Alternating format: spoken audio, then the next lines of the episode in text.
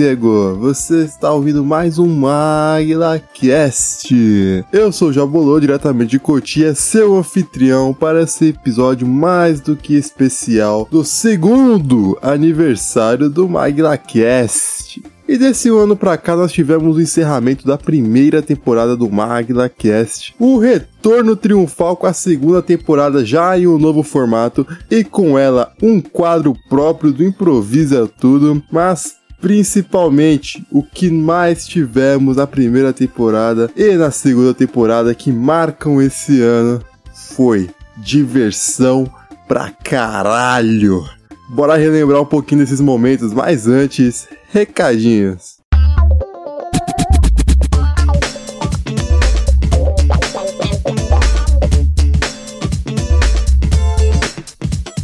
Espera um pouquinho que o programa já vai começar, mas antes, deixa eu te contar. Você sabia que nós temos uma campanha de financiamento coletivo? Para você que gosta do MaglaCast e quer nos apoiar a continuar com o programa, pode acessar apoia.se barra MaglaCast, assim nos ajudando e ainda pode resgatar recompensas que podem trazer você aqui neste quadro de recadinhos ou ter acesso a conteúdos exclusivos. Tá esperando o quê? apoia.se barra MaglaCast. Caso você esteja chegando agora, acabou de conhecer o podcast, toda aquela maravilha, por favor, não esqueça de acompanhar o MaglaCast no Spotify e nos demais agregadores para ouvir em primeira mão os episódios novos lançados semanalmente. Também siga as redes sociais do MaguilaCast por meio do arroba MaguilaCast, tanto no Twitter quanto no Instagram, para atualizações, piadocas, mensagens e afins.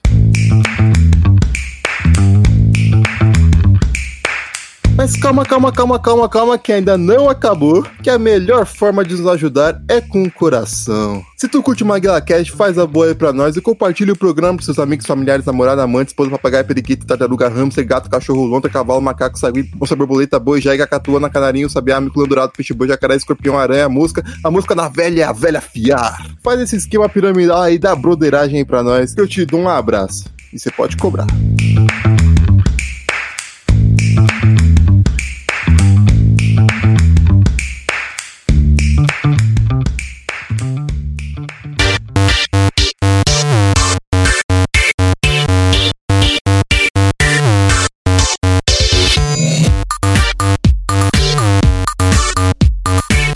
É porque a gente não vê os créditos, só o Léo vê, aí tá lá no final patrocinado por AA. Não, na verdade, no- nos créditos finais tá. Tem em memória. Eu não vou lembrar o nome dele, me desculpe. Mas tá em memória de um xadrista famoso que morreu em 2007, eu acho. O Bob Fischer. Em memória a, a Chesperito. Espírito, né? O Bob Fischer morreu em 2008, mano. Deve ter sido ele, eu não me recordo o nome agora. Mas lembra que o cara que apareceu, apareceu pra do- em 2020 que o cara morreu. Correção aqui da, da informação que eu havia dado. Em memória de. Eu não vou saber pronunciar essa aqui, é Yepe Rubgin, 1974-2020. E eu vi que esse Yepe Rubgin, ele era atleta e fundador do boxe de xadrez e da Organização Mundial de Boxe de Xadrez, que eu não tenho a menor ideia do que seja isso. Box de xadrez, cara, é, aí é Rock 4 mesmo. eu não sei o que é isso. mano. O que, Tá que é isso? Lorena, por favor, o que, que é boxe de xadrez? Não tenho a menor ideia, cara. Quem perde leva um box na cara. Ah, eu sei o que é isso. Eu sei o que é isso. Eles lutam um round no boxe, depois eles descem pra jogar o. Tá, pô. Sério mesmo? Sério, velho, depois eles descem do ringue e jogam nos segundos isso minutos do teria sido xadrez. muito bom. Isso existe? Nossa, Isso zoando, mano. existe, velho. Eu não tô zoando, procura. Vou pesquisar isso aí agora. Esse é o final da série, né? Ela ganha a partida de xadrez e o cara, muito bem, agora vamos descer pra continuar. Continuar o que ela? Ele- É, Seu inimigo agora é outro, aparece o Duff Landry.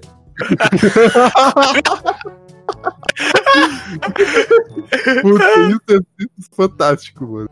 Caralho, mas só créditos, né? Tocando. Ah, é. Continue.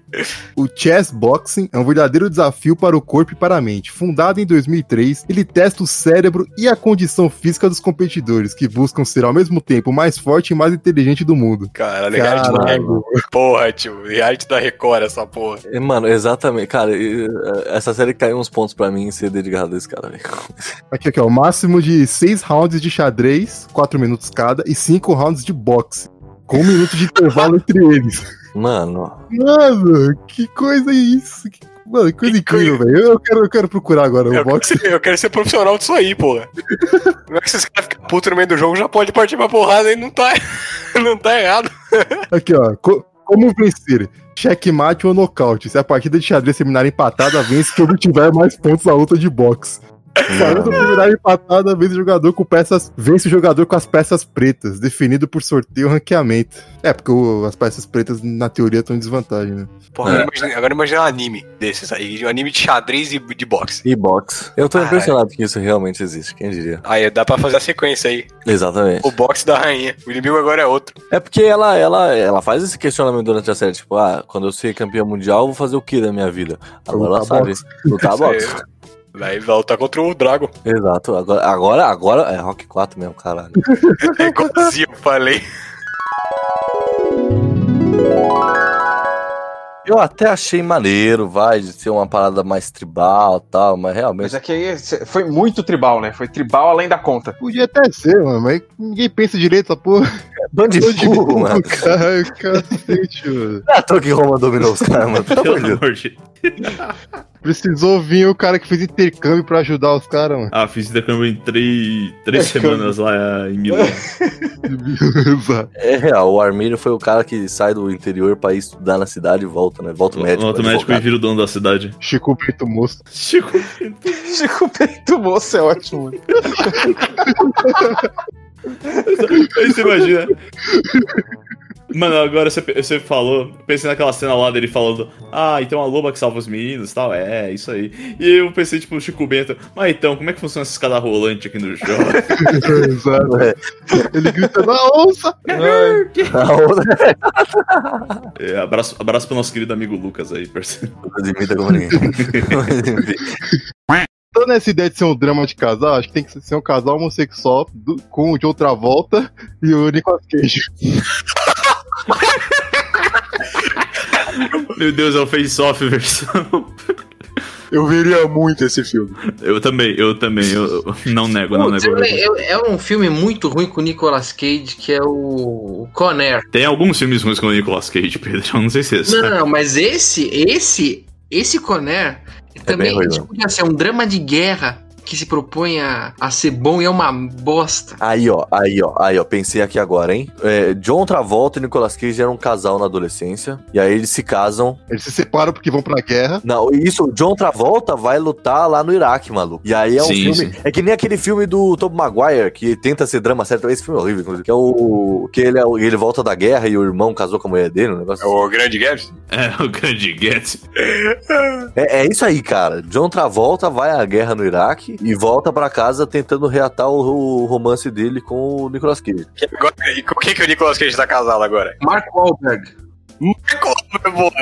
Sim, não, não, não. Mark Wahlberg é, é com quem ele tá querendo ter alguma coisa que ele não consegue, porque ele tem uma criança. Participações específicas desse filme é o Shaquille O'Neal como, como atendente da loja que o Nicolas Cage vai de vez em quando. Não, não, não, não, não, não. O Nicolas Cage tá querendo dar em cima do Shaquille O'Neal. Isso, isso. Shaquille O'Neal tava no Iraque também. Shaquille O'Neal. Não, não, não, não. Shaquille O'Neal é o caso do. Shaquille O'Neal foi contratado pelo exército inimigo e ele é chamado de Golias. E o John Travolta ganha, ganha dele, vence, derruba ele com uma competição de dança. Caralho, os embalos de isso. Os embalos de Israel à noite. Estão indo pelo caminho inverso, vocês estão deixando o filme bom. a ideia do filme é ser ruim, gente. E ruim, ela é muito tênue, né, guys? Não, calma aí. Tira a Shaquille O'Neal do filme, senão o bagulho fica bom. Não, não, Calma. tem razão. Se tivesse esse bagulho do Golias e ele derrubado por uma competição de dança, seria um filme do Mel Brooks, tem razão. Exato. Não, não, não dá, não dá, não dá. Calma, volta, volta. Droga. é sensacional, mano. Droga, agora eu quero ver isso. Peraí, vamos botar o diretor. Que diretor? Vamos vender essa história, mano. Vamos vender essa história. O, o Paul, Paul S. Anderson como diretor do filme. Pô, é Sanders. do- dos filmes do Resident Evil. Mas aí vai ter que ter a Mila Jovovich no Não, filme. ela pode fazer um papel lá, ela pode ser a, a general, a comandante da, da tropa. E tem que ter um, um, um ator, uma atriz, é, um artista, que nem, que nem faz o Shaquille O'Neal, sabe? Ele não é ator, mas tipo uma Ah, sim, cantora sim. Que faça um papel. Chama Barbara Streisand, Barbara Streisand. Pronto, não é a Barbara Streisand. É perfeito, ela faz um bom papel, no entanto, numa fria, mas ela seria um, bom, um bom papel ali também. Eu já tô imaginando, cara, aquela cena, sabe, que é ser perturbadora? Que é no escuro, o John Travolta, assim, tendo um pesadelo com a guerra, ele... Eu imaginei muito. O que aparece nesse pesadelo, velho? O Donald Trump se aliou ao exército inimigo porque quer tomar de, na força dos Estados Unidos. Você pode botar aí num bagulho de cientologia, né? Porque o John Travolta ele curte e tal. Não, rapaz, aqui, ó, pensei no... Por que que eles brigam? Por que que o Nicolas Cage e o John Travolta brigam? John Travolta agradece o, o, o Trump por ter trazido os soldados de volta pra casa, inclusive ele, enquanto o Nicolas Cage é democrata ferrenho. É, pode ser. Mas é-. Um drama político que. que não. não deixaria de ser um filme. Sei lá. Não, já tem tudo esse filme. Mas a proposta, então, a proposta seria a bosta, é verdade, uma boa. É, não, não, seria. É, seria John bem- Travolta, cara, como é que isso aí pode ser? Eu tô imaginando, cara, o John Travolta gritando na guerra ali, pensando no. Peraí, o John Travolta que vai pra guerra? É, É, o John Travolta que vai pra guerra. Mas poderia ser esse a plot. Eu só imaginei, tipo, uma cena do Nicolas Cage fumando maconha sozinho no carro, pra escondido, pra não ser visto pelo namorado. republicano, aquele republicano ferrenho, né? É, é. pode crer, isso seria incrível. O Gil Travolta pode ter ido pra guerra pra resgatar a menina lá do Greens. Qual que é o nome dela? Ah, do Grease, puta, eu esqueci o nome dela. Eu esqueci o nome dela, mas eu sei quem é, sei quem é. Tinha que ter um elenco de peso daqueles atores merda, daqueles, tipo, Pamela Anderson. Se alguém já falou, né? Da Barbara Streisand. Sim, sim. Botar a porra do Shaquille O'Neal. e papel sério. Sim, sim. Tem que botar todo mundo. né? O, o ator que faz o Anakin na trilogia lá do. O piloto do avião que o John Travolta pulou de paraquedas é o Kareem do Jabá. Não, não, é o próprio John Travolta que tá pilotando o avião. E ele pula. Ele pula, é exatamente. chama aquele outro cara? O Steven Seagal. Esse cara É, também. Nossa, muito. N- Não dá, não dá, não dá. O Steven Seagal ia ser tipo o sargento dele na guerra, tá ligado? Nossa. Inspirado no. No Vince Vaughn. No Duval. No, não, deixa o. Do Robert Duval no Apocalipse Now, o sar- o sargentão. Ah, sim, sim, certo, certo. Não, e esse ia ter um conflito quando o João Travolta. Ele ele fala, o Steven Seagal fica puto. Aí a batalha final é o John Travolta e o Nicolas Cage lutando contra o Steven Seagal no terraço do lugar. Puta que pariu. Tem que ter, tem que ter um avião. Tem que ter um, um grande avião, aqueles helicópteros grandes, tem que ter um negócio desse assim. Ao mesmo tempo que eles estão lutando no, no terraço, tá passando de fundo o Idris Elba em cima. O Idris Elba. O Idris Elba. tá passando o Idris Elba em cima de um Jäger. Exato, o Idris Elba.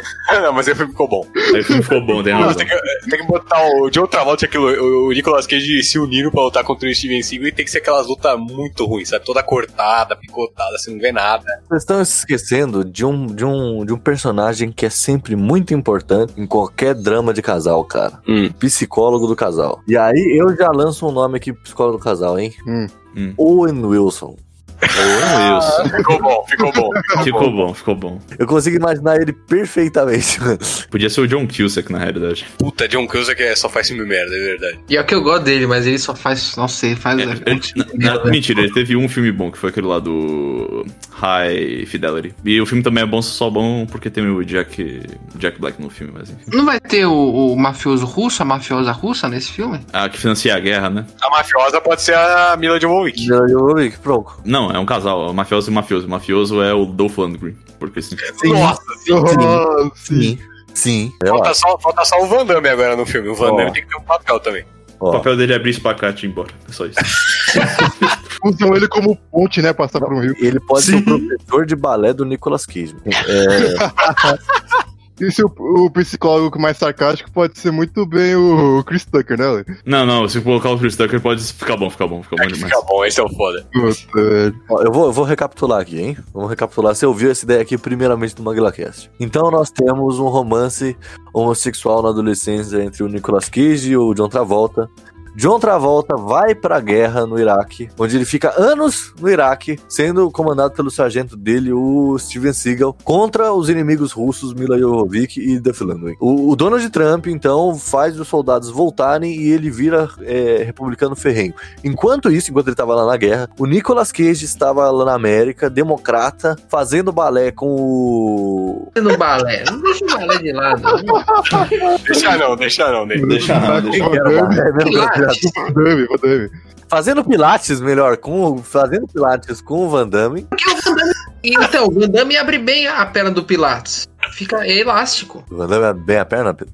Não, puta que eu parei. Ah, não, não. Qualquer, qualquer coisinha é motivo pra galera zoar. Não tem o que fazer. Peraí, peraí, peraí, peraí. É melhor ele fazer balé ou ele vai estar treinando faca e bastão com o Dani Trejo? Nossa, é. Não, não, aí fica bom, aí fica bom. Aí fica bom. É, e ele não, ele, ele não gosta de violência, cara. Aí o John Travolta volta pra. O John Travolta volta é, pra casa. E eles, e eles. E aí um é democrata, outro é republicano, de outra volta tem pesadelo com a guerra. O Nicolas Cage vai fumando maconha escondido do marido. E, e eles vão no Owen Wilson pra fazer lá a, terapia de casal. E aí a gente, pode, a gente poderia pegar, sabe o quê? O final do, do terapia do Anger Management. Coloca lá, eles chegam no estágio e fazem declaração de amor e o Rudy Giuliani dá o ok. Não, se tem o Rudy Juliana, o filme fica bom. É verdade. Desculpa, desculpa. Tem razão, Pedro, desculpa. A Barbara Streisand, É verdade. É verdade. ela faz Barbara- pilates e ela dá em cima do Nicolas Cage. Boa, boa. E ele fica num dilema. Como assim, se ele é gay ou não? Será que devo? Meu marido tá na guerra. Por isso que ele. Olha, isso aí é bom, isso aí é bom, isso aí é bom. Isso aí é bom. E ele se afunda na maconha por causa disso, talvez. A Barbara Streisand, ela, no fim das contas, ela é uma traficante. Nossa, nossa, perfeito. Ok, ok, ok, Pedrão. Trabalha pro Snoop Dogg. Não, não, ficou bom. Trabalha pra Lindsay Lohan. Não, eu, eu, eu tô convencido, nós criamos um excelente filme ruim, mano. Ai, caralho. Roteiro original, chama aí Michael Bay. Michael Bay. Nessa guerra tem que ter explosão, né, pô? Exato. É verdade. É, tem que ser Paul W.S. Anderson, porque aí o cara ele vai botar um, vai botar um soldado CGI ali, Sim, é verdade. É vai verdade. ter um negócio zoado. Michael Bay sabe filmar bem a ação, querendo ou não.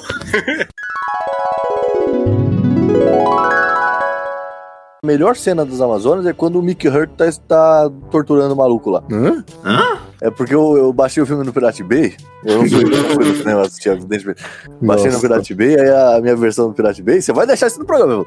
A minha versão do Pirate Bay tava, tinha uns comercial no meio do, uma- do site de aposta lá.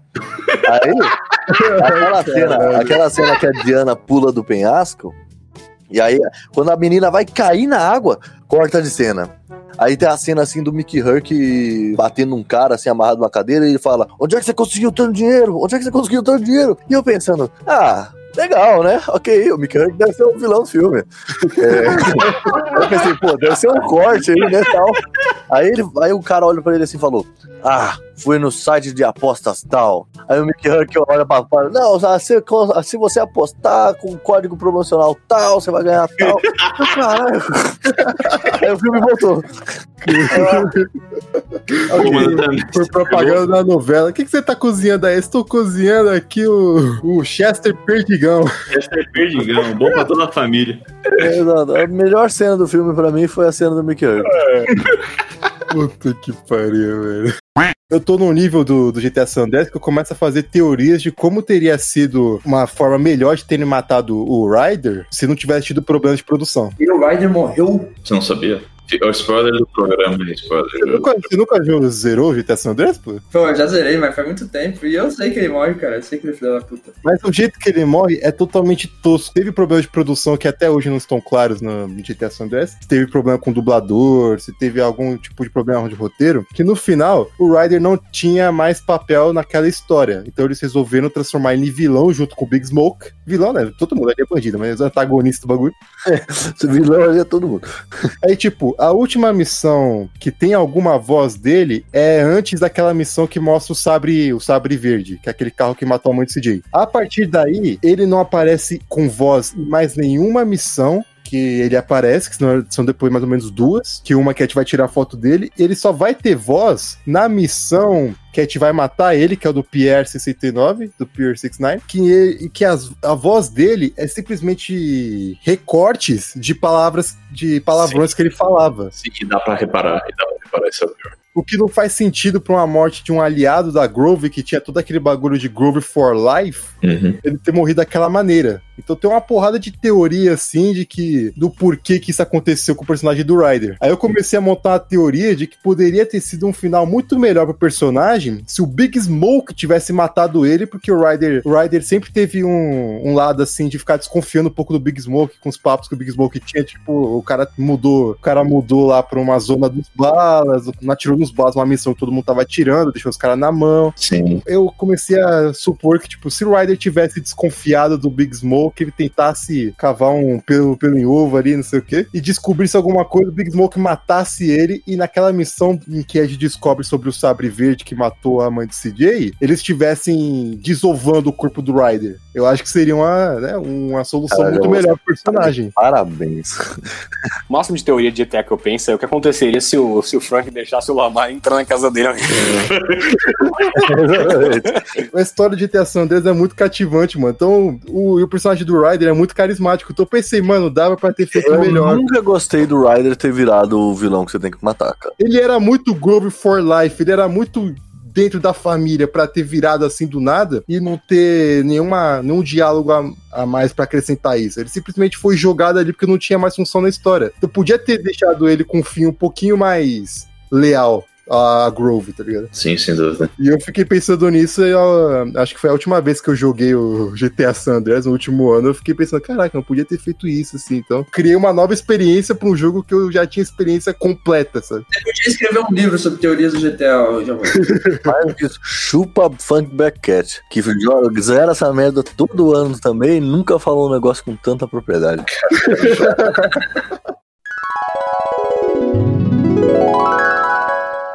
Isso é legal que eh, tem uma certa adaptação contemporânea do, do figurino do, do, do Lupin. Como assim? Pra... Isso foi um negócio que eu vi no, no YouTube na- da Netflix, que foi intencional isso. Mas você percebe que o- os trajes do Asani, ele, ele é muito coberto, ele é muito comprido. né? Ele sempre tá de sobretudo e ele sempre tá com a cabeça coberta, a maioria das vezes com a boina. Sim, Eles sim. falaram que foi intencionalmente isso pra dar uma modernização do figurino do Lupin, que é a cartola, a capa, sabe? Oh, e na boa, europeu se veste bem demais, pelo amor de Deus. Mano. Tinha uma, não tinha uma pessoa mal vestida na série. Foi incrível isso. O clima favorece, não tem o que fazer. Quero ver andar de sobretudo aqui uns 40 graus de som. Nossa senhora, tá quente demais hoje, pelo amor de Deus. Tinha, tinha uma época que, voltando da escola, assim, pegando o metrô, eu tava de sobretudo e chapéu, os caras falavam, ó o cara da polícia aí, ó o cara da polícia, investigador.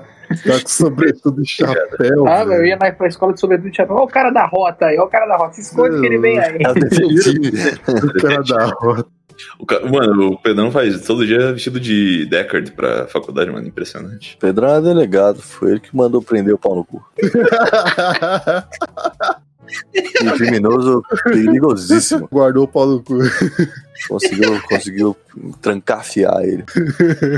Enquanto a Rebeca tava falando, eu- comecei a rir que eu lembrei de uma história que pode ser colocada como um romance policial também, mas é da, da pura verdade da vida. Nossa, Outro dia tinha uns amigos, estavam jogando aqui e, e aqui no Discord conversando e tal, aí um levantou assim e falou, "Ô, calma aí, mas ele falou meio assustado. E aí o pessoal que tava, eu não tava, né, depois me contaram, o pessoal que tava, viu que ele, ele ficou meio, ficou meio mal assim tal, ele levantou e aí começou um som de porrada, xingo tal, não sei o que, assim, parecia uma confusão na casa dele, e aí, tipo, muito palavrão, muito xingo, muito som de porrada tal, e aí, de repente, começou, alguém começou a gritar e começaram a falar, mataram, mataram ele, mataram ele, mataram, e aí, eu, e aí todo mundo, né, tipo, caralho, mataram o Lucas, né, que é o nome dele, mataram o Lucas, não sei o que, começaram a ligar pra polícia, a galera ficou, tipo, mano, apavorada, sabe, tipo, o que que aconteceu, será que invadiram a casa dele, não sei o que, tal, tal, tal, ligaram pra polícia, fizeram um monte de coisa, aí depois de meia hora o cara voltou, pô, entrou um rato aqui em casa, Meu Deus! que situação. Um rato na biblioteca. O melhor é que chamaram a polícia, mas não sabia onde ele morava. Eu ia fazer Não, quê? ligando pra polícia e nem sabia qual era o endereço. Eu assisti o primeiro episódio e eu não fiquei muito estimulado a ver o resto. Tipo, ah, legal, foi interessante aqui as referências às sitcoms antigas, será que vai continuar? Beleza, mas eu não fiquei com aquela vontade de ver. Pá, tranquilo. Primeira vez que eu assisti, eu assisti o quê? Legendado. Ah, não. Ah, vai começar. é. vai começar vai essa merda. Calma, pô, Não, deixa, eu na conti- boa. deixa eu a, continuar. pa- diz a palavra, Não. Jabulu, Não. diz a Deixa eu palavra. continuar diz a palavra. história, deixa eu Não, continuar. Não, Deixa eu a palavra. continuar, deixa eu continuar. Chega. Deixa eu continuar pelo menos, porra. Mas lembra, você tá errado. Eu ia continuar assistindo legendado, porque já ia ter essa discussão aqui depois. Só que houve um pequeno impasse no meio do caminho. Eu abri um vídeo do YouTube no celular, não tem adblock, começou a tocar o trailer dublado. Mariana Torres e Eduardo Borghetti, fazendo lá o, o Anda e o Visão. Eduardo Boquete, é o nome Borghetti. Borghetti. Borghetti. Não vamos cair na mesma piada de alguns programas atrás, não. É, porra. aí, eu vi, aí eu vi o trailer com os dois, fazendo as mesmas piadas. Eu já achei melhor. Deu, puta que pariu, eu vou ter que ver isso aqui dublado. E eu vi dublado e é muito melhor. Não, não, o Jabolo tava vendo dublado. Na mente dele tava dizendo, porra, a Lane vai me xingar, mas isso aqui tá bem melhor. ouvintes, ouvintes, mães e pais, futuros mães e pais, não deixem seus filhos assistirem o SBT. Vai se Não fuder. deixem seus filhos assistirem a Record. Isso aí faz mal pra cabeça Não, deles. não faz mal. Olha Você esse que- rapaz aqui, esse coitado, esse Aproveitando. ingênuo. Aproveitando, não deixa eles verem a Globo também, não. abrir. Só deixa a TV Cultura. Olha a desgraça que isso fez na Mas cabeça desse você é muito chato, cara. Você é muito É chato. verdade. velho. Não, Para velho. de ser não, chato, tá mano. Não, É só um detalhe, velho. Oh, mas uma coisa, já bolou, já bolou Oi. uma pergunta aí. Você que viu dublado, você conseguiu perceber então que ela tava sem sotaque na, quando ela Percebi. tava no Sim, WandaVision? Nossa. A mulher fazia sotaque de russa quando dublou, né? Caramba, então. Não que seja muito difícil, mas enfim. Mano, A dubladora é a Mariana Torres. Mariana Torres é foda. E tem a Luísa Palomanes também na, du- na dublagem, Alan. Pelo amor de Deus. Ah, que porra de dublador, caralho. Isso aí é uma profissão falida. Cala a boca. Profissão falida, tá bom, tá bom, tá bom. Tem duas coisas que destroem o cinema na- nacional e internacional. Você e você. Eu sei você. Exato. Eu sei você. Você e a Marvel. E as indústrias de dublagem, maluco. Não tem como. Vai se fuder, irmão. Vai se ferrar. Abraço pra todos os dubladores do Brasil. Mas, Alone, era referência a sitcom. Qual é a forma certa de ver sitcom? É dublado? Lado. Não. Sim. Eu- já, já vou, vou falar, a última vez que eu assisti uma sitcom dublada, assim, a primeira, primeira vez, né? Foi quando eu era criança. E aí? Que diferença foi? Tá vendo? Você fica assistindo aqueles desenhos da Xirra lá no meu Netflix, isso aí tá fazendo mal pra você. Infanto juvenil. Mano, cara, com exceção de Seinfeld, cara, a maioria dos outros consegue traduzir bem o humor pro PTBR, mano. Então não tem. Melhor ainda. Ah, muitas vezes bem melhor, sem dúvida. A única coisa que é melhor dublado é paródia. A paródia realmente. A paródia não é engraçada em inglês. E é- sitcom, e sitcom é o quê, mano? Não, Não é paródia. Tipo. não é paródia. Depende. Nesse caso, Você vai meio que é. The Office dublado, maluco? Mas, amigão, sitcom pra mim é só o que passou em TV aberta. O resto não existe. Tá Isso é vendo? eu verdade. tô falando aí, ó. Eu Mais não uma, gosto de sitcom, maluco. Eu gosto de passar na uma, TV, TV uma aberta. prova aí do que eu tava falando agora há pouco. Não, não, não, não, não. Você tem a mente fechada, mano. Eu sou, exatamente, mas é justamente, nunca neguei isso. Mas então, Lana, você quer parar de perder tempo e a gente continuar o programa? Por favor. Não, já bolou que puxou isso para me provocar. É óbvio. E o Largato? Largato. Não, Largato tem 10 mil também. É só ninguém falar do de 98 que a gente tá bem. Mas calma aí, filho, que eu gosto de 98. Ah, não, na boa. Alone, o bagulho é o seguinte, Alone, sua opinião sobre Godzilla vs Kong acabou de ser anulada, tá? Pra mim tá tranquilo. Tô feliz, inclusive, agora com isso. o cara me mandou. Não, não, não, não. Tu me mandou. tu me mandou. Que o Godzilla de 98. Nossa senhora, eu vou beber uma água depois dessa. Não, É memória afetiva, vai, Lani. Fala, memória afetiva. Eu vou, eu vou te dar bons motivos do porquê que esse filme é legal. Memória afetiva. Eu vou te falar um, porque esse filme é uma merda. Chama Matthew Brother, que acabou. Ele, ele é legal, cara. Ó, não, ó. Ele é legal em curtir a vida doidado e acabou. Hum, não, não, não só isso. Deixa eu, deixa eu- deixa eu falar aqui pra você. Por que, que esse filme é legal? Por que, que esse filme Ok, é... vamos lá, É. vamos lá. Primeiro de tudo, eu cresci vendo essa pose. Aí, ó, tá vendo? Memória afetiva. Eu, eu- calma, calma, vocês não esperam eu falar. É bom, né? Tá do outro lado da discussão. Quando eu tô defendendo dublagem, você mete umas dessas. Agora, Não, não, o Alone, o Alone diz que eu sou hipster toda, todo Magalacast e-mail, mano. Mas aí chega nessa hora e ele vira contra a cultura. Não, cara, porque eu vou, eu vou explicar pra vocês se vocês deixarem eu falar. Esse filme passava na Globo semana sim, semana não. Nos sábados de tarde. Então ó, você teve muito tempo pra ver como ele é ruim. Não, cara, porque esse filme ele traz coisas interessantes. Não dá pra falar que não. Primeiro que o design do Godzilla eu sempre achei maneiro. É um design diferente e tal. Não tem nada a ver com o Godzilla japonês, mas é um design interessante. O, e, e ele traz dinâmicas, assim, tipo, o Godzilla, ele, ele, é extremamente natural. Ele não tá indo na cidade porque ele quer destruir a cidade. Ele tá atrás de comida e atrás de um lugar pra colocar os ovos dele. E por algum motivo tem três Godzillas no filme. Filme, eu nunca entendi isso também. O Godzilla quer botar ovo, brother. Porque é isso, cara. O Godzilla de 98, ele é um bicho. Ele é literalmente um bicho. Ele, não, ele, é- ele é a natureza. Ele é um T-Rex gigante. Exato, é que nem, sabe, quando a gente vê umas notícias lá, "Ah, florestas africanas são devastadas por uma manada de elefantes que passou. É isso. Sou do Brasil atacado por gafanhoto. É, é, é isso aí, cara. Tipo, ele é um, ele é um animal. E, e ele é o mais animalesco. E ele age como um animal. Que nem quando o Matthew Broderick manda colocar lá as sardinhas pra ele comer e tal. Ele vai lá, come, parece um bicho mesmo, comendo ali todo desconfiado e tal. E, e bota os ovos dele. E tem cenas maneiras, vai. Tem o René Genot, o Jean Renault, quer dizer, é mó legal. Ok, agora a gente corta essa parte do programa. Exato. E a gente só lembra que esse filme é uma merda. Não, o filme é legal, o filme é legal, o filme é legal. Eles, eles andam de táxi na boca do Godzilla, maneiro. Pelo amor de Deus, como você tá achando isso bom? Vai tomar no cu. É o Alane, cara, eu não, eu, eu não questiono mais. Tem- eu sei que o Rotten não é uma grande coisa de, de, de disparidade e tal, mas tem 15% no Rotten, brother. Tem o Matthew Broderick, o Matthew Broderick é Tem o engraçado. Matthew Broderick, exatamente. Tem o Matthew Broderick. Agora, Freire, agora, Freire, você tá errado, cara. Sabe por quê? Porque o Rotten Tomatoes ainda tem a nova onda de Crunk com 0%. É que assim, esse filme é pura memória afetiva, você sabe, né? Inclusive, outro dia eu, tava, eu fui assistir Rei Leão 2, porque eu achava Rei Leão 2 melhor que o Rei Leão 1, que Não era é. pura memória afetiva. Nossa, não, era E eu memória que afetiva. o Rei Leão é 2 era uma verdade. merda. E eu lembro de você me xingando, inclusive, por não gostar de Leão, Rei Leão 2. Não, eu ainda gosto, ainda acho que ele tem pontos positivos, mas realmente não dá. Ponto positivo até o inferno tem, maluco. Não quer dizer que é bom. Mais legal é o 3, velho. Eu vou lhe falar porque Rei Leão 2 tem pontos positivos, eu vou. Ai, caralho, lá vem.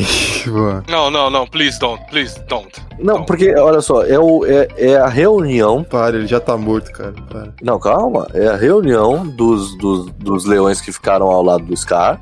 E mais importante que isso, mostra que o Scar venceu. Porque a, porque a linhagem dele continua. Chupa Mufasa. Do Mufasa também continua. Não sei se você sabe, mas a linhagem deles é, é praticamente a mesma, porque eles Sim, eram irmãos. são meio que irmãos, sabe? Foda-se. Tá. Então, beleza, não, então beleza. Vamos cortar esse pedaço também. Tá bom, tá bom. Interessante essa história do. O, o Padilha é um cara que ele consegue conciliar muitos públicos. Ele consegue fazer um filme mainstream e mesmo assim politizado, né? Extremamente politizado e assim, é uma coisa que se encaixa. No, eu não assisti, não sei se vocês assistiram aquela série O Mecanismo. Assisti o primeiro episódio. A primeira é justamente falando da atuação da Polícia Federal. E a segunda, quer dizer, aí foi criticada, claro, pelo, pelo pessoal da esquerda. Isso eu falei, eu também tive um pouco, confesso, tive preconceito de assistir justamente por conta dessas críticas, não concordava. Só que a segunda temporada dizem que é justamente o lado sujo dentro da Polícia Federal. E aí é todo o arrependimento do Padilha de ter apoiado o Moro. Então, só, é, entrando agora, só entrando um pouquinho para não, pra não ficar muito polêmico depois. Não, esse é o programa pra ficar polêmico, cara. É um programa que não tem como não ser polêmico. entrando na questão política, que é, o, é um outro sistema. E aí, no, se- na segunda temporada do mecanismo, pelo que eu entendi, é uma cri é, quem não gosta é a direita.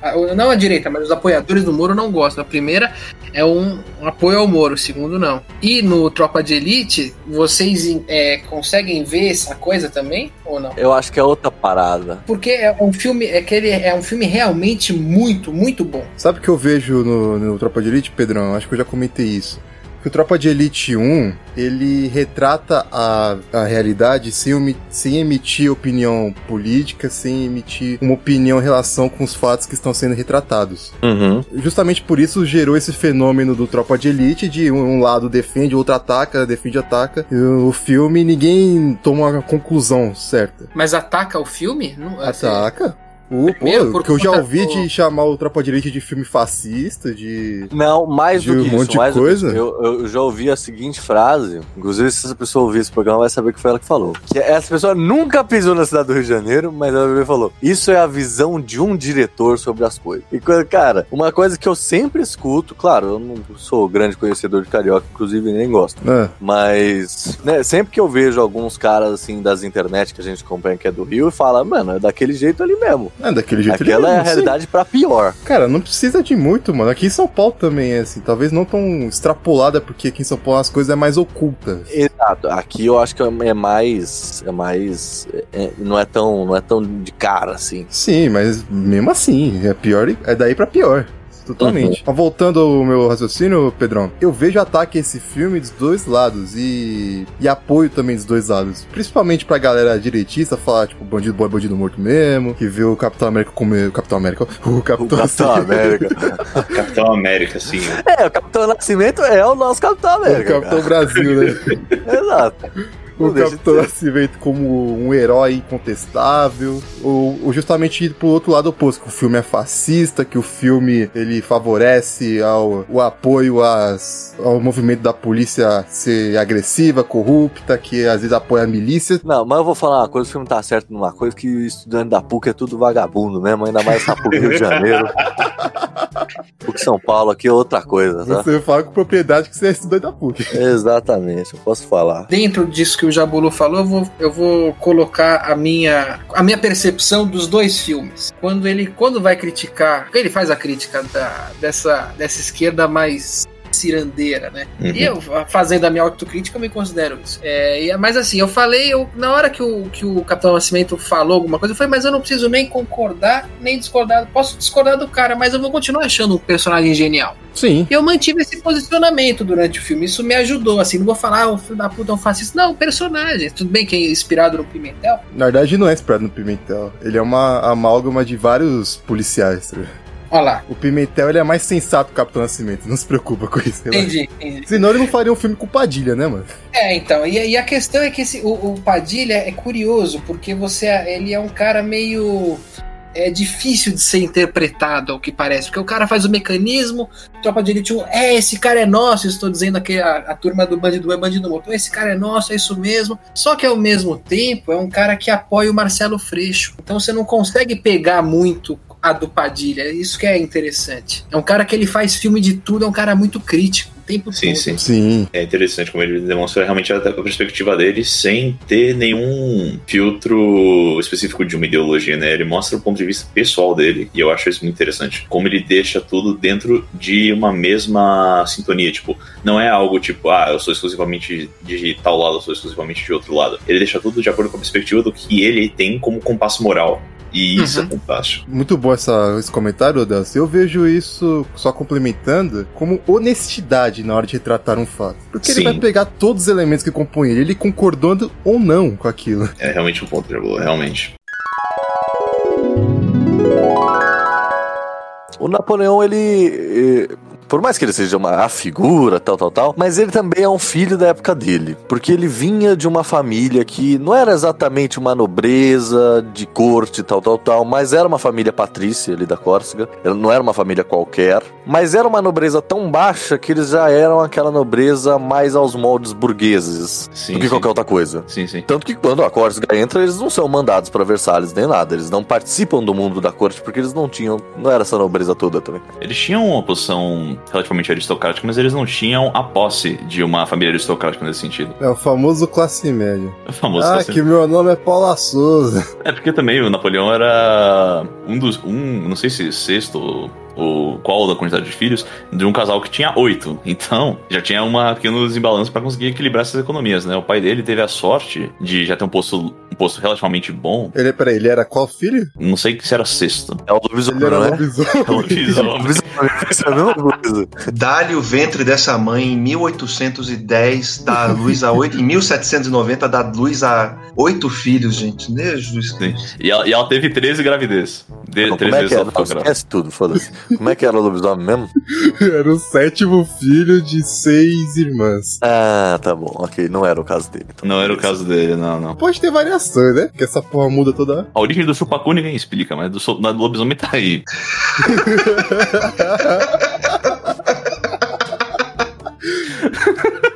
Enfim, o, Já podemos mudar a história do mundo. Na verdade, o Napoleão ele seguiu os portugueses quando fugiram pra cá e na verdade ele é o capeludo. cabelo.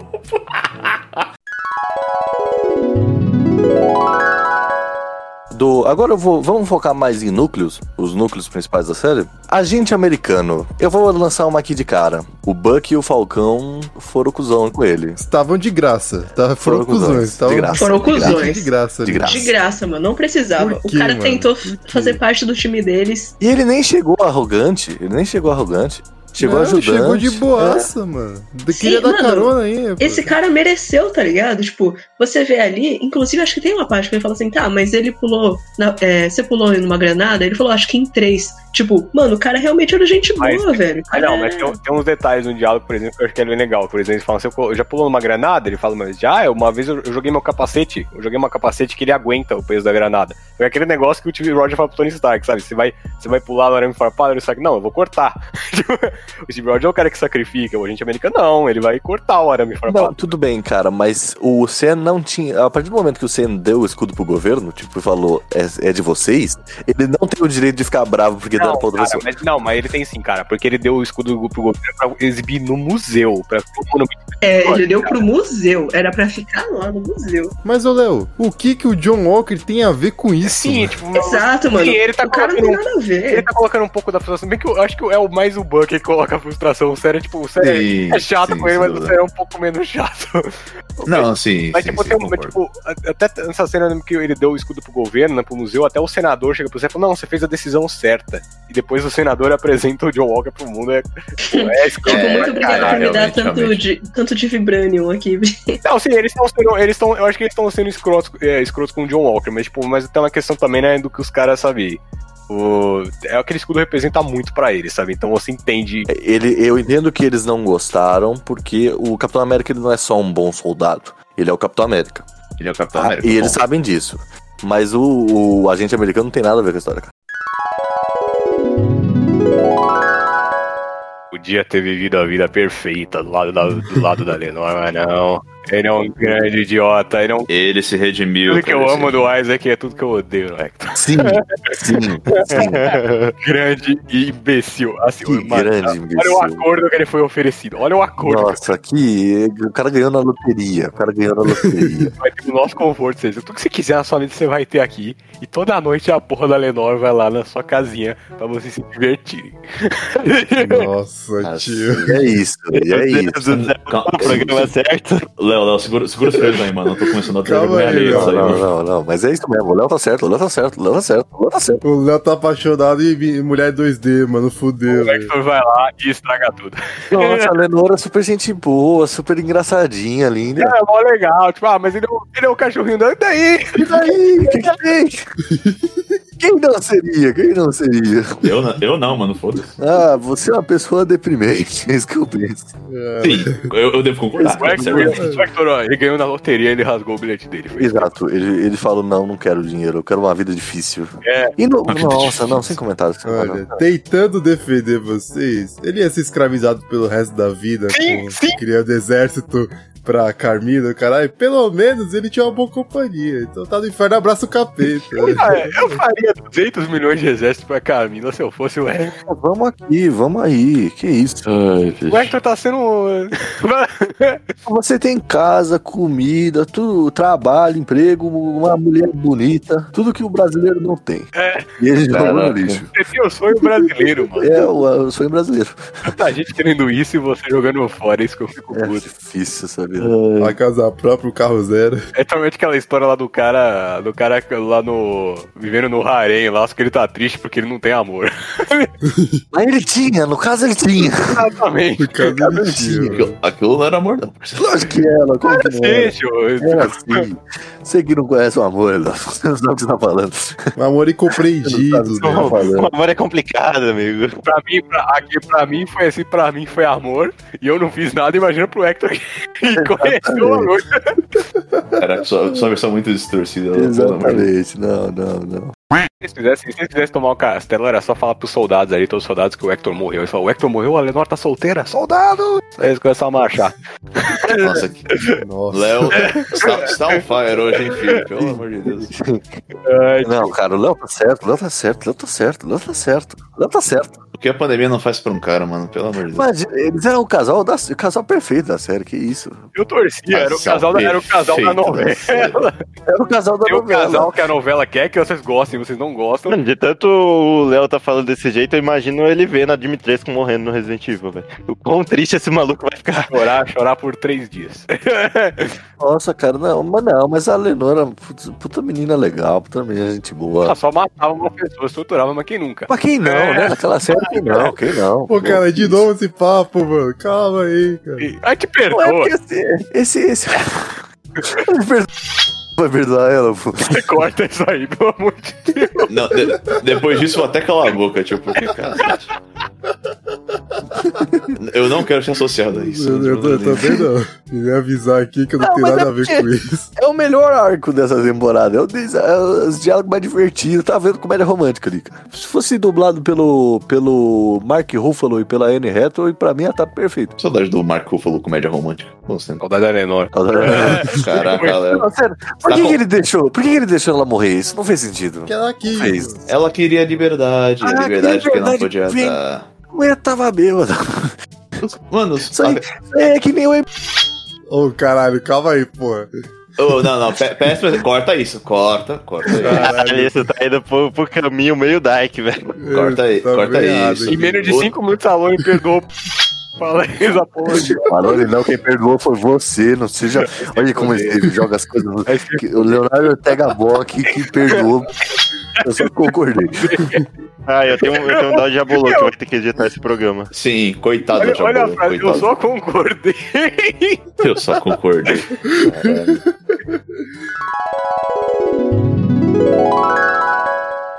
É, eu lembro que eu vi um tempo atrás, tem, tem gravação da, de casos nos Estados Unidos, né, da corte, que eles basicamente fizeram uma hearing lá nos Estados Unidos com, com os criadores de Mortal Kombat. Não só com os criadores de Mortal Kombat, mas com os caras da SEGA, porque eles deixaram na versão de Mega Drive, eles deixaram sangue. Tinha, tinha um código secreto que você fazia, você ativava o modo sangrento, que você podia fazer sangue, Ah, fatality, isso aí eu tô ligado, é. e então processaram, processaram a SEGA, ou não sei o que aconteceu, foi uma hearing. E foi incrível como os representantes da Nintendo meteram o pau nos caras, falando que eles estavam, sabe, agindo contra a família americana, uns negócios assim. e basicamente. Tem defender a família. É, então, foi muito esquisito. Foi muito esquisito. Mas. Se toda vez que você tiver comprando um jogo da Nintendo, lembra disso. Não, não, não, eu vou falar uma coisa que pirateia os jogos da Nintendo. Sim, sim, com certeza. Eles, eles cobram, você tá comprando o mesmo, seu otário, você tá comprando o mesmo jogo há 20 anos, mais caro do que 20 anos atrás. Não compre, pirateia os jogos da Nintendo. A gente vai ser preso, na moral. Sim, já, pode ser, Jabolo, pode ser. Não. Depois que não consegue nenhum patrocínio. Não, aqui, eu quero patrocínio do Pirate Bay, meu amigo. Popcorn Time. Exato, tamo aí. Imagina. Mas dando salvaguarda, não, se for piratear, não distribua. Aí é que eles te pegam. Porque individualmente não é crime. Calma, é sério? É sério, você tem, tá na legislação do Lula. Ah, e ainda foi o Lula que impediu a pirataria contra o povo Não, não, a brasileiro. pirataria já tava postulada antes, mas ele deu adendo de que isso é descriminalizado pra uso pessoal, mas é criminalizado pra distribuição pública, que nem maconha. Por isso que a marcha da maconha não é apologia a crime, porque ela tá incentivando só o uso pessoal. Então deveríamos fazer a marcha da pirataria também, mas enfim. Sim. Ah, vou, vou, vou, Continuando. vou, vou, vou fazer esse movimento na internet. Meu momento chegou. Vou lançar, vou lançar. Outro plot point também que não faz sentido nenhum é aquele bagulho do início do cara que rouba a calcinha da, do ginásio. Uma calcinha? É, o canguru lá que rouba a roupa esportiva, whatever. Nossa, é mesmo. Muito jogado aquilo. Beleza, vamos, vamos, vamos fazer uma cena de lutar com um canguru. E foi isso. Não, e só isso, canguru, literalmente, na, na vida real e no, no anime só existe pra isso, né? Matar. Putz, esqueci da sua versão a, a cangurus. É, não, não, não, não, não dá, não dá. Se fosse só, se fosse só pra canguru, você tava. Depois daquele vídeo do canguru enforcando o cachorro. Coitado do cachorro, no meio do nada, na moral, era no meio do nada, não tinha, não tinha uma cerca, não tinha nada, tava lá um canguru, só por esporte, só por, mano, só porque ele quer, Enforcando o cachorro. enforcando o cachorro de o graça. cara, o cara foi Ah, ajudar, ah, depois, depois que o canguru apareceu na porta da casa dele querendo cobrar. Exatamente. Ca cachorro devia estar devendo dinheiro pra ele. Canguru idiota. Canguru Idiota, agiota. Canguru é uma máquina de matar e causar o O caos. canguru agiota não existe, tu pode te machucar. Canguru agiota. Ei, que merda. Aquele, aquele filme documentário Canguru Jack já mostra isso.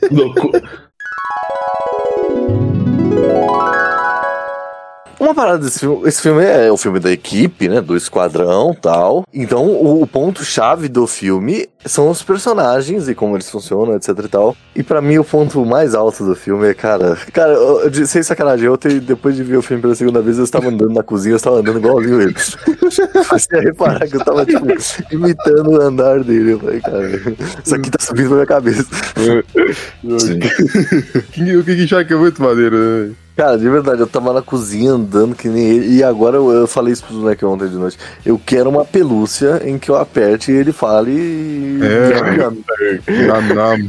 Cara, ele é tão estupidamente perigoso e fofo, meu Deus do céu. Exato. velho. Aquela- Aquela cena do acampamento quando eles entram lá e descobrem que ela deu merda, o King Shark bota a cabeça assim pra dentro do bagulho.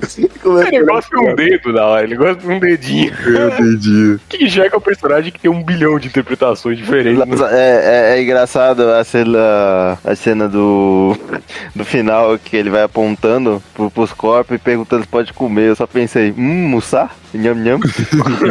Ah, exatamente. Não, não, não. Ele podia ter comido um corpinho ali, ninguém nem ia saber. Não ia fazer diferença, né? Todo mundo tinha morrido já. Exatamente. Olha você pegando o bonequinho, fazendo um bonequinho do pacificador. Ele Aquilo foi ótimo. o C4. É muito zoado, porque é um bagulho tão fofo, tão bizarro, porque é o C4 que ele tá fazendo. Ele vai explodir o negócio. E na hora que explode, eles fazem um close no bagulho. Acho que é a cena de maior terror que eu já vi quando o King Shark caiu do prédio, eu achei que ele tinha morrido. E eu fiquei tipo, não, não, não, não. Então, exatamente, eu tava torcendo, eu fiquei o filme inteiro torcendo pro King Shark. A primeira cena lá, quando ele tenta comer a caça-rato e o, e o Idris Elba começa a atirar nele, eu fiquei bravo com o Idris Elba. Eu Falei, ô, tá doido? Caralho. Eu não fiquei bravo, eu fiquei com pena do, do King A Shark. cena que mais quebrou o coração foi ele no ônibus sozinho ali ouvindo a musiquinha. Eu fiquei puto. É, real, real. Coitado, mano. cara, de verdade, esse filme é tão zoado, velho. A Romara deu um sobretudo pra ele ali, né? A bigode. Aquela cena do, do, do- Quando eles estão andando com a vanzinha assim e. Cara, realmente, James Gunn é foda. tá passando assim, o casal se beijando, aquela música latina meio romântica assim, ele olhando a janela. Que, zoado, velho. O que ele devia estar pensando ali, né? Exatamente. Será que foi naquele momento que o King Shark começou a, Ah, não, a tá bom, vai acreditar se no amor? foder. Vai se foder, Jabô. Eu sei onde você tá querendo chegar com isso aí. Vai se Não fará essas referências aqui. Inclusive, cara, eu Não, assim. vocês estão pensando em besteira aí. Tá pensando no Constantino, nós sabemos. Todo mundo aqui sabe o que você pensou, mano. Exatamente. Eu não tinha pensado nisso, cara. Isso Ah, não tinha, tá não. Eu ia falar que foi naquela cena que ele começou a acreditar no amor, mas vocês puxaram pra isso.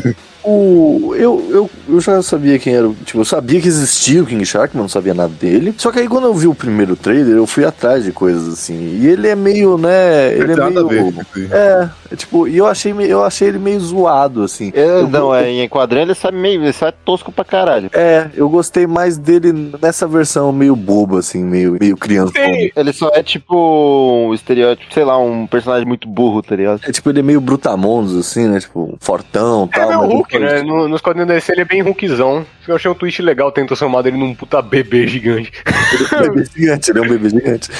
A primeira cena dele com o livrinho ali, mas. Read book. Sou Very Isso, must. Fake mustache. Não, ele falando fuck! Muito bom. Sim, ele ficando bravo é engraçado. Inclusive, eu acho que teve uma versão pra algum país X aí, sei lá, que não era mais 18, cara. Porque Oxi. tem uma, é, tem uma. Eu vi, eu vi no, nas interwebs, assim, né? Cenas avulsas. E essa cena tem uma versão que ele não fala fuck, assim, ele só. Ele fala, bem TV. Porra. Que porcaria, bicho. É, Valor, eu acho que você ia gostar da versão dele do desenho da Harley Quinn, mas É muito boa também. é muito boa, é muito Eu boa achei mesmo. que eles iam ir mais nessa, né? Porque eles não sério que até o King Shark no filme. Ele é, ele é meio nerdão, tá ligado? Ele tem medo de meio É pacifista. sensacional considerar eles pegarem um tubarão gigante e falar, não, vamos fazer ele o menos aterrorizante possível. Exato. Quando se fosse o Scott o, aquele primeiro, eles com certeza iam fazer o King Shark Rapper, né? Isso ia ser a merda. Shark mano. Rap. Porque o, o Croc era meio, né? Era meio hip hop, assim. Tinha, esse, tinha essa Não, mas pegada. eles pegam o Killer Croc e eles falam, tipo, ah, o Killer Croc, o que a gente vai fazer? Ah, vai ser um cara forte. Você vê a diferença do bagulho. Perfeitamente. O, o cara forte com problema de pele. Exatamente. O único problema desse filme agora é parando pra pensar que todo mundo na prisão tinha um Crocs e o King Shark não tinha um Crocs. Ia ser muito maneiro se ele tivesse um Crocs gigante. Cara, você falou isso, eu reparei, eu vi pela segunda vez, cara, eu reparei que a Red, que a menina dos ratos lá ela tava usando uma Vans, ela não tava usando Crocs. Esse é o do caralho, sabe? Tem um pôster do Shaquille O'Neal, Shaquille O'Neal entregando o Crocs dele pra ele. Shaquille O'Neal. Shaquille O'Neal podia ter sido o King Shark. né? Aí uma parada, tá aí uma parada. Eu tentei achar, eu pesquisei e tal, não tem uma gravação do Stallone fazendo a voz, não tem uma gravação dele no set, parece que ele simplesmente não participou do filme, É cara. porque só deve, tipo, deve ter apontado uma arma pra pessoa falando se vazar alguma cena minha gravando pra esse personagem, eu não processo vocês. tá? Pô, mas eu, Realiza um eu, crime de ódio. cara, se eu, se, eu, se, eu, se eu fosse o cara que fez o King Shark, mano, mas eu ia mandar fazer uma réplica em tamanho real pra mim. Eu quero muito ver aquela cena dele com, conhecendo os peixinhos, o Stallone gravando aquela cena. Ele fazendo. Se bem que ele só falou normalmente, né? Porque aquela é a voz dele. Mas, Sim, isso é verdade. mas é, é esse, mas eu achei, esse, eu realmente achei esquisito isso. Eu realmente achei esquisito. Porque todo mundo tem uma. Tem, tem assim foto com o James Gunn e tal. Ele não tem nada. É como se ele não tivesse participado do filme. É, não tá? As entrevistas? Não, é isso que eu tô falando. Não tem. Ele não, não foi em nada. Ele não foi em nada. Nada, nada, nada. É que o Stallone morreu. Não, cara, estão dizendo que ele renega o filme. Stallone não É, gostou de ser um tubarão gigante. Sei lá, né? Às, às vezes não quer ser associado mesmo, isso é uma realidade. É, mas tipo, é um pouco mas estranho. o, o melhor trabalho recente dele, depois de crítica. Aí você falou uma realidade. Assistindo uma segunda vez, eu pude ver coisas assim que eu não tinha visto. Claro, né? Mas, tipo, isso é uma parada legal com todos os personagens, mas queria achar que ele é muito engraçado. Caras e bocas que ele faz, assim, cenas que a galera tá falando coisas e ele tá olhando, assim, tentando prestar atenção. Ele Na hora é que muito ponto, eu- né? Ele tem- dá uma risadinha tonta. assim, Tipo, Na hora que o Polkadot tá contando Sim, a história sim. trágica da vida dele, tá todo mundo chocado. O King Shark tá caçando uma borboleta. Borboleta, Ele é, uma borboletinha. O- é, isso. Killer Shark com a cara da mãe do Polkadot. Nossa, tá Ou, ou quando eles estão andando assim na floresta e ele levanta o short porque tá caindo. Caga de short, nada a ver também. É É uma batalha final, quando eles estão, tipo, quando o Staro tá indo atacar, eles todos os mesmos cada um corre. E o King Shark tá paradinho. Aí quando ele vê que eles foram embora, é que ele resolve atrás. Sim, sim, é verdade. A cena do tubarão stealth também foi foda. Foi, foi No mesmo. acampamento, o cara lá, pelo amor de Deus. Quando foi que vocês. Vocês sabem, assim, em que momento vocês começaram a ter lembranças mesmo? Tipo, lembranças de coisas, não aqueles flashes esquisitos que você não sabe se é verdade ou não. Sim, sim. Lembrança é lembrança. Eu contei em off uma minha lembrança, acho que o Alan já sabe, mas eu, mas eu tenho uma boa lembrança dela, sim. É, é a primeira memória. Então conta, filho da puta. né? bom, Vai gravar não, um podcast e não vai falar? Não, eu Não. tenho uma lembrança em off. Não, não, eu só, só- não, eu só falei que já contei em off, mas eu irei contá-la. Era Natal de 2002, cara. Eu tava numa nova casa, minha mãe e eu tínhamos, tínhamos nos mudado. Eu lembro de ter chegado pra minha mãe na noite de Natal e ter dito: Mãe, quero voltar pra casa. minha mãe me retrucou dizendo: Essa é a nossa casa agora, filho. Acabou o programa, vamos chorar. Peraí, o que, que foi? Você não ia contar aquela história que você mudou de casa? Eu acabei de contar essa história. Ah, perdão. Cara, é tão ruim que passou despercebido. Eu, eu, eu fiquei ouvindo, assim, olhando pra frente, eu não tava entendendo nada. Eu fiquei assim, preso. Eu acho que a mente do Alone tem que ser estudada. De verdade, assim, eu quero muito saber como a sua memória funciona, mano. Você ia ficar assustada. O mundo parecia, quando era tipo pequeno, assim, né? Estamos falando ali entre 3 e 6 anos, vai. O mundo parecia ser muito maior, né? Tipo, porque você é muito menor. E eu lembro, tipo, o dia que eu me mudei, eu, os meus pais estavam descarregando os móveis de uma. Colocando os móveis, carregando, aliás, os móveis num, numa. Num, naqueles caminhões de carreto, né? Uhum. E eu lembro nitidamente de eu estar sentado junto com meu irmão numa escada, assim, que na minha memória a escada era enorme, mas eu tenho certeza que não era. E eu estar tomando suco capo. Eita. Agora você. É, mano, da- É. do tempo que não era nem os bonecos, era tipo, eram as frutas que tinham um rosto. Sim, sim. E, cara, eu, eu acho muito doido essa parada, tipo, como as coisas pareciam muito, os adultos pareciam muito maiores. Sim, gigantes, gigantes. gigantes, gigantes. Ah, pra mim nem tanto. Não, não Ah, diga. certo, já vou. É. É, Pra mim, tudo ainda parece um pouco grande demais. Sim. É, pra mim nem tanto, porque o momento babaca aqui eu sempre fui maior do que a maioria da minha idade, então. Não, você já nasceu com dois metros, né? Peraí, vamos Sim, lá. sim. Você, tem- você consegue rastrear uma média de altura sua du- durante os anos? ah, vejamos. Na pré-escola, Com quantos anos? ah, seis, eu acho. Certo. Já era o tamanho da minha professora. Que devia ter Nossa. 1,60m. Por aí. Gente, Tá não, gente, para. É. Não, mira, Giovana, jogo, não faço. Não, tá errado, galera. Não, sério, sério. O que, que você comia, mano? O que né? aconteceu? Você nasceu jogando incrível- basquete, é isso? E por incrível que pareça, naquela época eu não comia no nível que eu como hoje. No sentido Caraca. de proporção, assim. Eu comia bem menos, era muito mais chato pra comer. Aí agora hoje eu sou o que sou. Vamos cravar assim que com 6 anos você tinha 1,50 então. Tá, por aí. Então nos últimos 10, 6, nos últimos 16 anos. Eu aumentei 40 centímetros. Ah, nem foi tanto assim, né? Você deu uma espichada cedo, mas depois foi tipo. É, depois foi menos. Com seis anos, esse menino tinha quase a minha altura. Eu tenho 1,56. Não, mas vamos concordar que você também tá disfarçado. Não, mas, Você tá de mas isso é absurdo, né? de qualquer forma. Sim, sim. Sim, Eu tive, um sim. fenômeno, eu tive um fenômeno próximo com o Jabolô, mas não tão intenso, obviamente. Quando eu tinha um. Quando eu tinha a mesma idade do Jabolô, ao invés de 1,50. Você tava com 1,50, Jabolô, era isso? Não lembro agora. Eu não sei, mas pode ser isso. Tava com 1,39. Aí eu cresci até 1,75, né? Eu fui o mais alto da turma até os meus 11 anos. Com os 11 anos a galera começou a crescer, alcançar e superar. Pensar que às vezes a sua professora era anã e você não sabia. Não, não era não.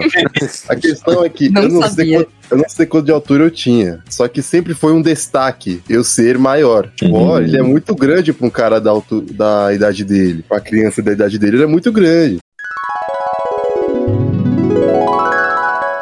Eu era meio que uma criança mística, na real. E aí, tipo, eu tinha uma Criança amiga. mística, como Criança assim? mística. É, então. É, É, jovem jovem. místico, abraço. Exato. Só que graças a Deus eu saí Gente dessa... jovem sempre quis ser a Ravena. É, só que eu não. Gente, é, é horrível, mas eu não. Eu não assistia. É, não assistia. Não assistia Jovem Titãs? Ah, triste. fim. Infelizmente. Nossa. Eu mano. gostaria, com certeza. Mas eu não via, não. Mas, tipo, a brisa é que eu tinha essa amiga que ela era. Ela era alemã, na real, mas ela, tipo, morava no Brasil e falava português e pá. Depois ela voltou pra Alemanha, tristeza da minha infância, mas enfim. E aí, tipo, a gente reunia no.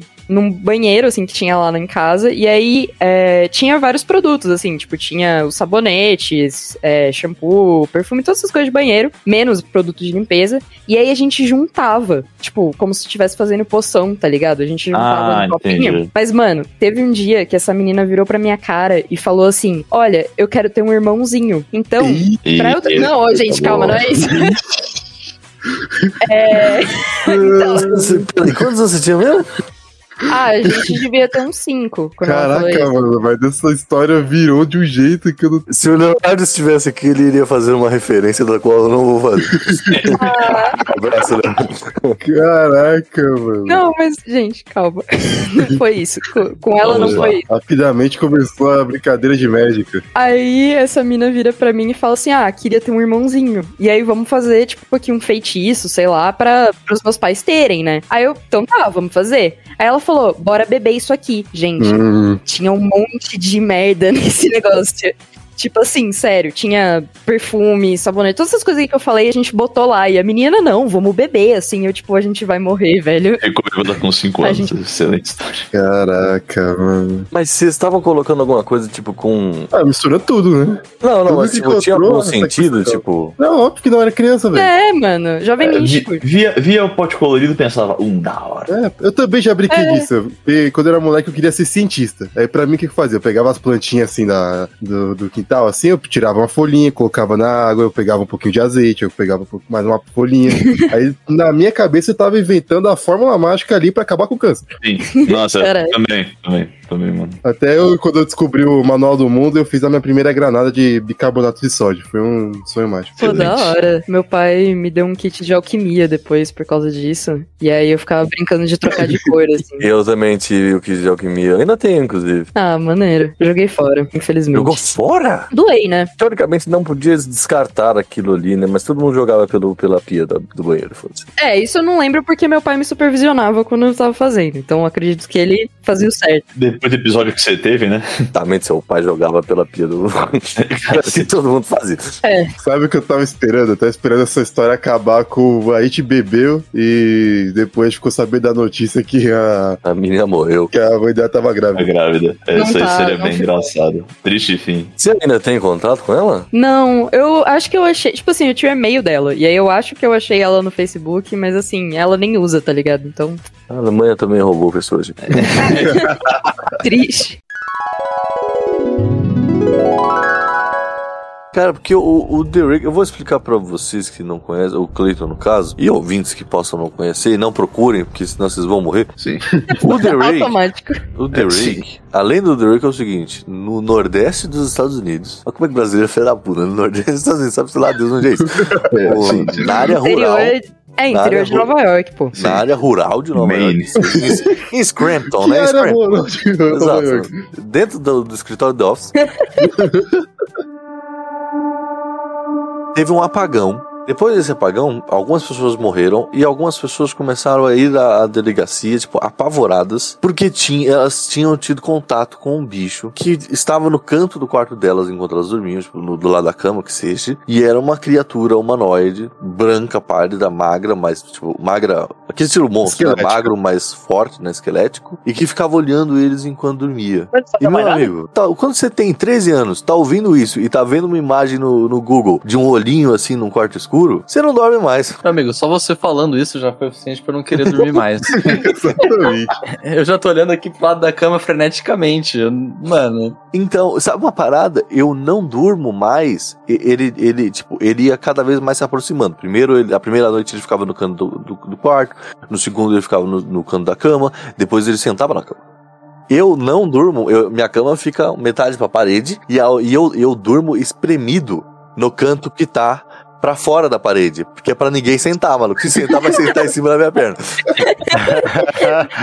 E se ele pular em cima de você e deitar do teu lado? Bom, aí eu tenho mais chance de fugir. Não, a- a- não, aí é a tática Beowulf, né, mano? Enfrentar o inimigo nos mesmos modos.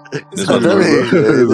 o bom é que esse daí pelo menos avisa, né? Você tem três dias pra fazer alguma coisa. Mas não tem o que fazer, cara. Tem que Não fazer, tem o que porque fazer. chega uma hora que ele vai te matar. Mas antes disso, ele vai cama. marcar as tuas costas com um rasgo tipo Wolverine. É, ele marcava suas costas com rasgo, tipo Wolverine. E ele falava com você durante o sono. Ele era meio Fred Krueger, assim. Pô, da hora. Da hora Agora eu pra quero você, chamar. né? Caralho, dá pra Da hora você. pra você. Você não sabe o pavor que eu senti quando uma vez eu dormi, eu senti alguma coisa nas minhas costas, velho. não, velho. Eu, eu, eu, eu, eu já. eu- hoje eu tenho noção que era só um pesadelo de criança. Mas eu, na época, eu cheguei a sonhar com. Nossa, sentado velho. na beira aí, da aí cama. é, aí é bom, hein? Eu tinha um negócio quando eu ia dormir, assim, quando eu era criança, tipo, que eu morria de medo de ter, tipo, fantasmas, um negócio desse, assim, escondido embaixo da cama e tal. E aí, é, meu pai, ele sempre roncou muito alto, então dava pra ouvir, tá ligado? Uhum. O que acontecia? Eu ficava acordada, ele já tinha dormido, e aí eu, fica, eu pensava que o ronco dele, tipo, quando ele roncava mais alto, era porque os bichos estavam perto. Ah. E aí eu ficava cagada de medo, mano. Tipo, Nossa, Ele mano. era, ele Era era o meio- é, Não, ele era o termômetro do fantasma, né? sim. Detector de ectoplasma, né? Detector de ectoplasma, exatamente.